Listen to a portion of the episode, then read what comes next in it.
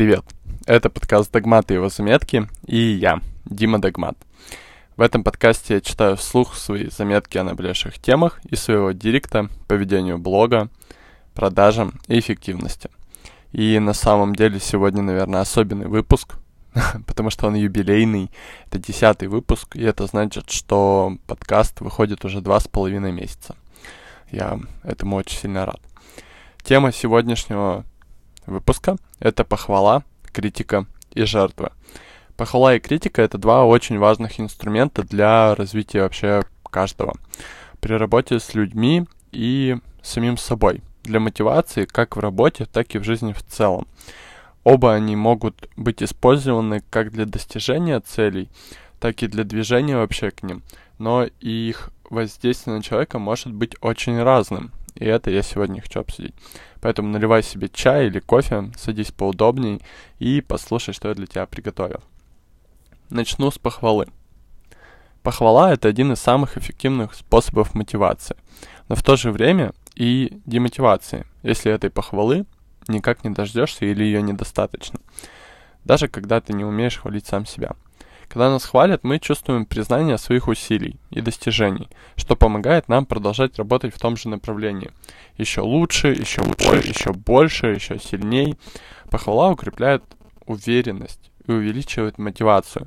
Однако похвала не должна быть просто формальной, чтобы она действительно помогала в мотивации. Похвала должна быть искренней, она должна быть конкретной и наглядной, чтобы помочь человеку понимать, что именно в работе, в его работе, в его поведении, в его действиях было хорошим и заслуживает этой похвалы. А не вот это стандартное, что, когда что бы ты ни сделал, тебе кричат «За, ты такая умница, продолжай». А ты в это время творишь вообще полную дичь.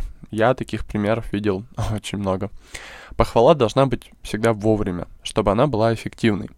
Она должна быть не через неделю, а вот прямо здесь и сейчас сделал дело, молодец, получай свою награду и продолжай. Она должна быть нацелена не только на результат, но она должна быть нацелена на процесс и прогресс, а не только результат.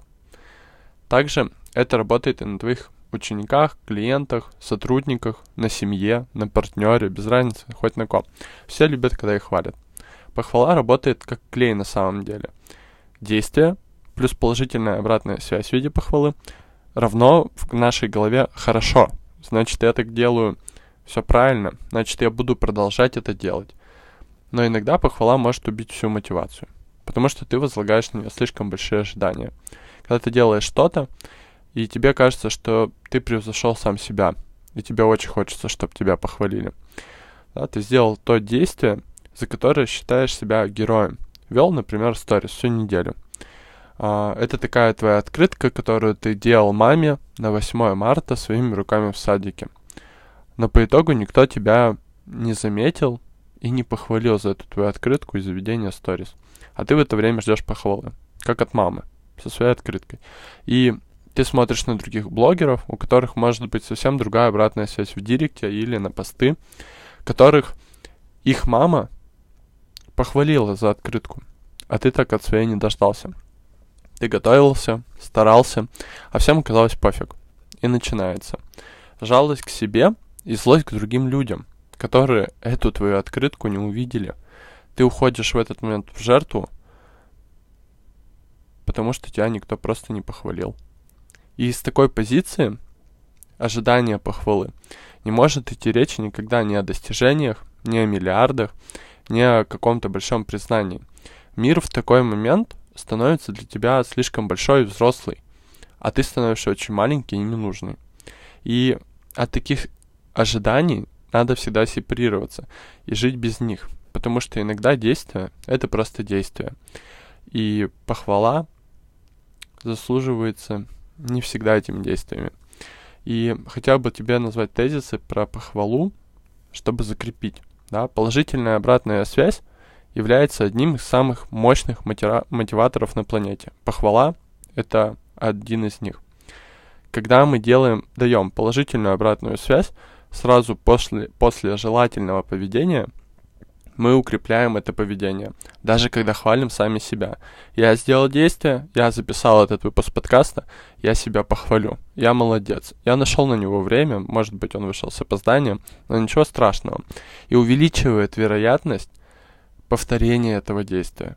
Я точно продолжу это делать. Я хвалю сам себя, и вы меня за это хвалите. Все классно. Эффективная похвала должна быть всегда конкретной и искренней а не общий и не искренний. Это когда кто-то ждет от тебя похвалу, ты должен похвалить его за что-то конкретное, а не просто сказать «ты большой молодец» или «ты умница». Так она не работает. Эффективная похвала должна быть сфокусирована на усилиях и прогрессе, а не только на результатах. Потому что многим не хватает как раз вот этой похвалы во время действия, во время движения по пути к достижению цели или результата а все ждут, когда его можно будет похвалить за конечный результат. Сейчас переходим к критике. Критика это тоже очень важный инструмент мотивации, но ее воздействие может быть несколько другим, чем у похвалы. Критика может помочь человеку понять, что нуждается в улучшении и что именно нужно делать, чтобы достичь лучшего результата. Критика может помочь увидеть слабые места, которые человек может улучшить, чтобы стать более лучшей версией себя, да, или более эффективным на работе, например. Поэтому я всегда голосую за адекватную критику, но только по запросу или за деньги. Так критику давать становится не страшно, и она действительно помогает.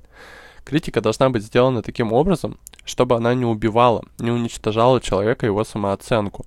Она должна быть адекватной, давать четкие указания о том, что нужно сделать, чтобы стать лучше. Не просто, типа, ты плохой или ты делаешь неправильно. Так нас многих хвалили, я думаю, в прошлом, и в детстве, и, наверное, в взрослой жизни, на работах. Но чтобы эта критика помогала нам, она должна четко указать, что ты сделал неправильно и как тебе стать лучше. Критика должна быть в такой форме, чтобы никто не почувствовал, что его работа, усилия, действия не ценятся.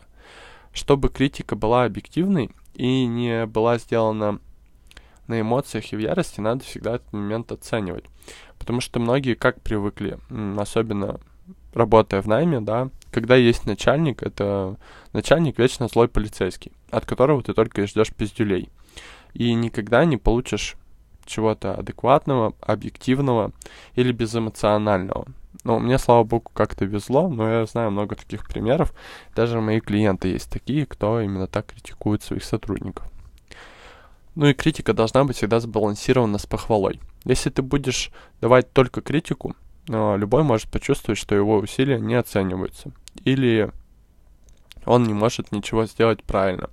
Поэтому важно комбинировать критику с похвалой, чтобы дать более полное, точное какое-то представление о действиях этого человека.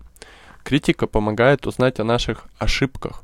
Когда мы получаем критику, мы узнаем о наших слабостях.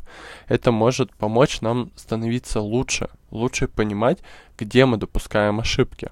Но самое интересное, что критика также может стимулировать нашу мотивацию. Критика может помочь нам более глубоко понять наши цели и мотивацию на самом деле, если она адекватная. Она может побудить нас к лучшим результатам, поскольку мы стремимся исправить свои ошибки и улучшить свою работу. Меня многие, наверное, могут посчитать грубым иногда за мою обратную связь. Но я всегда стараюсь э, сделать ее очень конкретной и с инструментами для улучшения. И в такой момент к моей критике все относятся наоборот, как к чему-то очень ожидаемому потому что эта критика будет объективной, и она точно сделает тебя лучше. И критика всегда помогает нам расти как личности. Мы получаем критику и можем научиться лучше реагировать, например, на конфликты или на эмоции. Можем научиться более открыто принимать обратную связь, как возможность для своего же роста. Опять же, не сбегая в жертву. Когда кто-то дал, не такую уж радужную обратную связь. Да, сейчас есть очень много таких нежных людей, очень травмированных, не знаю, в чем еще может быть проблема, да, которые, получая обратную связь, уходят сразу же какой-то негатив. И считают, что они недостойны, что их никто не любит, все хотят им сделать только хуже. И вот критика, она адекватная, она как раз и учит принимать эту адекватную обратную связь и расти через нее. Ну и напоследок я хотел бы сказать, что мне хотелось донести такую мысль, что похвала и критика могут быть очень эффективными инструментами мотивации, если они используются правильно. И то, как правильно принимать и то, и другое, потому что похвала и критика могут быть разные. Похвала помогает укрепить уверенность и увеличить мотивацию к работе, а критика помогает увидеть слабые места в этой же работе и развиваться как в профессиональном, так и личном плане. Во всех планах она помогает развиваться. Важно использовать оба инструмента сбалансированно, чтобы дать человеку полное представление вообще о его работе, о себе и помочь ему развиваться. И на этом на сегодня у меня все. А, если ты будешь оставлять обратную связь, реакции или поделишься подкастом, это очень сильно поможет его развитию. А я буду хвалить тебя со всей силы вообще от всей души. И дальше продолжу записывать подкасты, в которых говорю честно о важном.